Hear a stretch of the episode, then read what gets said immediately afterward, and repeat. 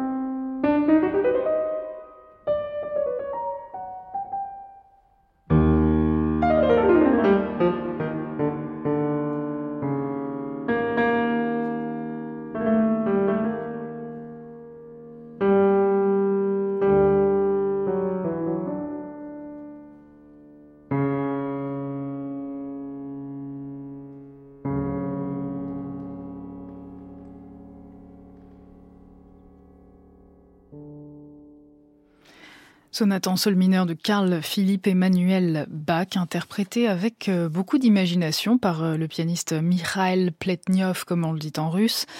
On dit tout simplement en France euh, Mikhail Pletnev, et Mikhail Pletnev, comme on va le dire dans cette émission, est né dans une famille de musiciens le 14 avril 1957. Dès son plus jeune âge, il montre un talent musical absolument exceptionnel. En 1974, il commence des études musicales avec le pianiste Yakov Flier. Je vous conseille à ce propos la superbe émission que lui a consacrée euh, récemment Philippe Cassard. Vous trouverez euh, le lien sur la page des stars du classique. Et en 1978, Mikhail Pletnev a 21 ans. Il remporte le concours Tchaïkovski de Moscou, je l'ai dit, ce qui lui permet de faire euh, ses premières tournées de concert en dehors de l'Union soviétique. Tout en poursuivant sa carrière de concertiste, il fonde en 1990 un orchestre russe indépendant, ce qui n'était pas arrivé en Russie depuis 1917. C'est l'Orchestre national de Russie que nous écoutons dans la musique vive et entraînante de Tchaïkovski.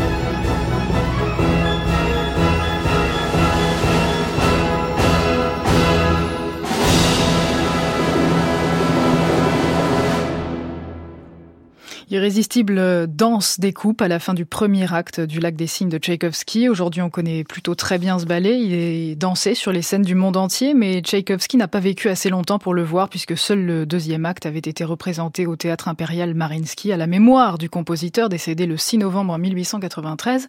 Et nous écoutions à l'instant la version de l'Orchestre national de Russie, dirigé évidemment par Mikhail Pletnev, qui a enregistré euh, Chopin au piano pour notre plus grand plaisir. Voici sa deuxième sonate en si bémol mineur, le troisième mouvement, la marche funèbre, est le point de départ de cette partition qui a été terminée pendant l'été 1839 à Nohant chez Georges Sand. En voici tout de suite le premier mouvement qui est passionnément romantique et toujours interprété pour nous par Mikhail Pletnev.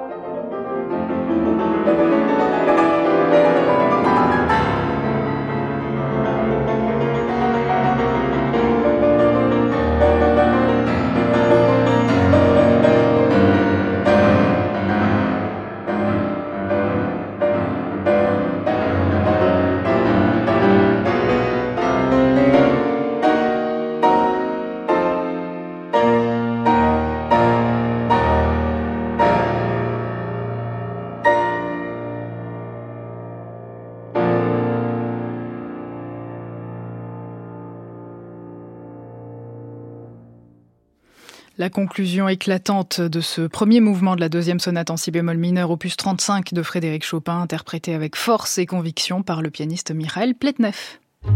France Musique, star du classique. Aurélie Moreau. La musique, on n'en parle pas, on la joue, nous dit euh, Mikhail Pletnev, qu'on va retrouver à la tête de l'ensemble qu'il a fondé, l'Orchestre national de Russie. Partout où il s'est produit, l'orchestre euh, et son chef ont remporté un immense succès. Les critiques ont salué la plénitude de sa sonorité, la profonde unité et la franchise de l'orchestre, qu'on va donc entendre dans un disque enregistré en mars 2014. Voici la première symphonie d'Alexandre Scriabine. C'est l'œuvre d'un jeune compositeur dont je vous ai déjà vanté les qualités plusieurs fois. Scriabine a 29 ans en 1900 quand il achève sa première symphonie qui est créée le 11 novembre 1900 à Saint-Pétersbourg. Elle comporte six mouvements et elle se termine avec un hymne à l'art sur un poème rédigé par le musicien avec un chœur qui chante une fugue sur les paroles Gloire à l'art, gloire à jamais.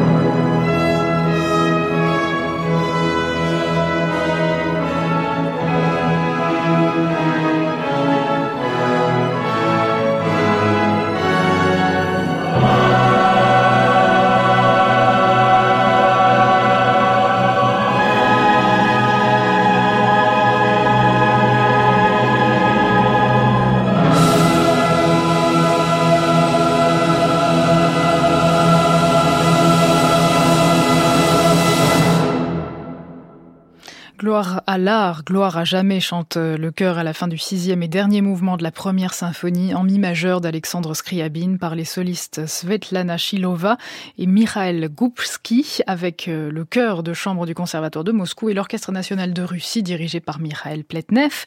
Et je vous propose maintenant la musique de Dmitri Shostakovich. Écoutez ma musique, tout y est dit, disait le compositeur. Parmi ses premières compositions, on trouve euh, la musique d'accompagnement écrite pour Hamlet de Shakespeare. Dans la version de Shostakovich, la musique prend euh, des allures de farce et nous en écoutons plusieurs extraits soigneusement choisis par Mikhail Pletnev, qui dirige toujours l'Orchestre national de Russie.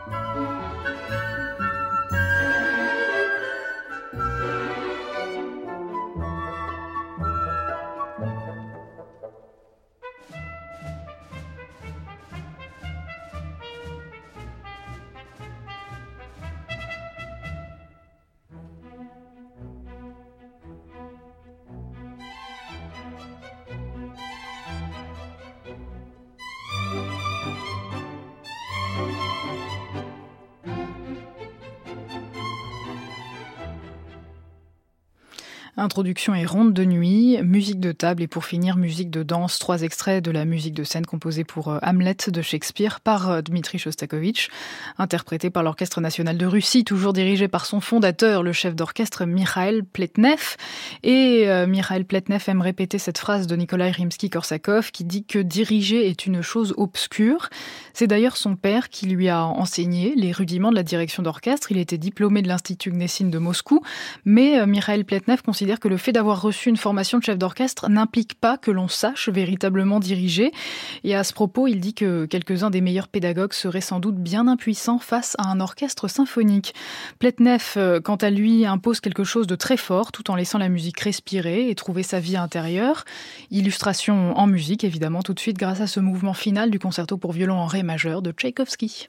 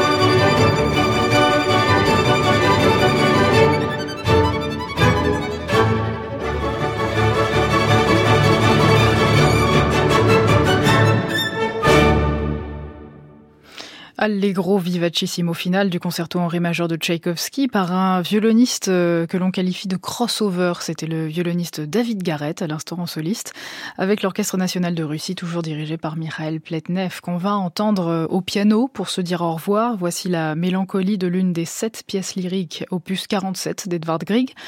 On sait que Grieg était un très bon pianiste. Il a appris très jeune le piano avec sa mère. Ensuite, il est parti au conservatoire de Leipzig pour se perfectionner. C'est là qu'il a entendu le concerto pour piano de Robert Schumann, interprété par Clara Schumann en soliste. Inspiré euh, par ce concerto, il compose plus tard son propre concerto en la mineur. Et 20 ans plus tard, il compose ses sept pièces lyriques, opus 47, interprétées sans pathos, mais avec beaucoup de nuances et de couleurs par le pianiste Mikhail Pletnev.